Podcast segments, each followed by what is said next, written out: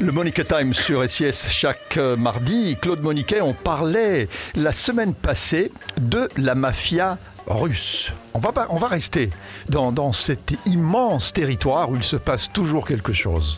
Oui, on va rester en, Russie puisque c'est d'une autre réalité russe que je vous parler cette semaine. Des rapports en fait entre, entre le Kremlin et, ses opposants. On sait que Alexei Navalny, le principal opposant à Vladimir Poutine, vient d'être condamné dans deux affaires différentes à des peines qui vont sans doute l'envoyer pour deux à trois ans dans un camp à régime sévère, dans un, un héritier du fameux goulag soviétique. Et en fait, quand je dis que Navalny est le principal opposant à Vladimir Poutine, je devrais plutôt dire que c'est le seul à être vraiment crédible. Et pourquoi cette opposition démocratique a-t-elle tant de mal à se faire entendre à Moscou? Mais il n'y a pas qu'à Moscou, mais quand on parle de la Russie, ce qu'il faut comprendre, c'est que c'est un pays qui n'a absolument aucune expérience de la démocratie. La démocratie, ça ne se décrète pas, ça se développe, et ça se développe dans un terreau économique, sociologique, qui est donné. C'est souvent développé autour des classes moyennes, autour des commerçants, des artisans, parce que ces gens ont besoin de liberté fondamentale, la liberté pour travailler, la liberté de circuler, la liberté de commercer, la protection par la loi pour leurs brevets, etc. Nos libertés, quoi. Nos libertés, ce, ce, qui est le socle de nos libertés. Et ces classes moyennes reçoivent l'appui d'intellectuels de juristes, de philosophes, d'écrivains qui vont créer le, socle de l'état de droit. Mais en Russie, il n'y a rien de tel. Il n'y a jamais eu rien de tel. La démocratie, c'est un processus lent, douloureux, avec des reculs, avec des, avec des stagnations.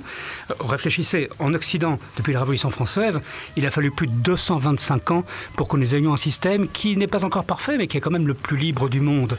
Il n'y a rien de tel en Russie. Mais le système en Russie a explosé en 91, ça tout le monde s'en souvient. Là, il a vraiment explosé, ou pas? Il a explosé, bien sûr. Alors, ce qui s'est passé en 91, c'est que le communisme est tombé, c'était il y a 30 ans. Mais la démocratie s'est pas installée pour autant. En 1917, la Russie est passée en une semaine, en 7 jours, les fameux 7 jours qui ébranlèrent le monde, d'un système quasi féodal à un système de terreur, le communisme. Quand même plusieurs dizaines de millions de victimes. En 1991, il est passé du communisme en quelques jours à un régime de prédation, et pas une démocratie, un régime dans lequel les plus forts faisaient la main, main basse sur l'appareil économique et écrasaient les plus faibles. Quand Poutine arrive au pouvoir, dix ans plus tard, il rétablit l'ordre, il améliore le niveau de vie de la population, mais l'établissement d'une vraie démocratie n'a jamais été à son programme. D'accord, donc si je comprends bien, Poutine ne veut pas réellement la démocratie, et donc il y a peu d'espoir, par exemple, pour un Navalny euh, de, d'être libéré d'abord et, d'accéder à, un pouvoir plus tard. Alors accéder au pouvoir, c'est vraiment pas l'ordre du jour. Être libéré, peut-être, j'espère pour lui qu'il le sera, mais, mais il y a effectivement peu d'espoir. Parce que Poutine, en fait, ce qu'il faut comprendre, c'est que c'est l'héritier d'un système qui est entièrement orienté vers le contrôle, vers le maintien de l'ordre par la répression le KGB, dont il a été membre. C'est sa culture profonde et son rôle, c'est de défendre les anciens du KGB et quelques oligarques qui permettent au système de fonctionner. Donc ça laisse très peu de place à l'idéalisme.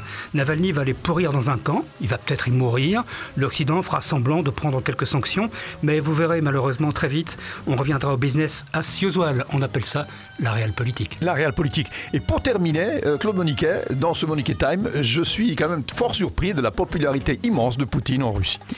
Poutine a une popularité immense parce qu'il a, il a, rendu une dignité à la Russie. Il, n'y a pas que des mauvais côtés. Il a augmenté le niveau de vie de la population. Alors évidemment, les gens lui sont reconnaissants. Mais les Russes n'ont aucune culture de la liberté et de la démocratie et donc ça n'entre pas dans leur calcul. Le Moniquet Time, c'est la semaine prochaine sur SIS. Merci Claude Moniquet.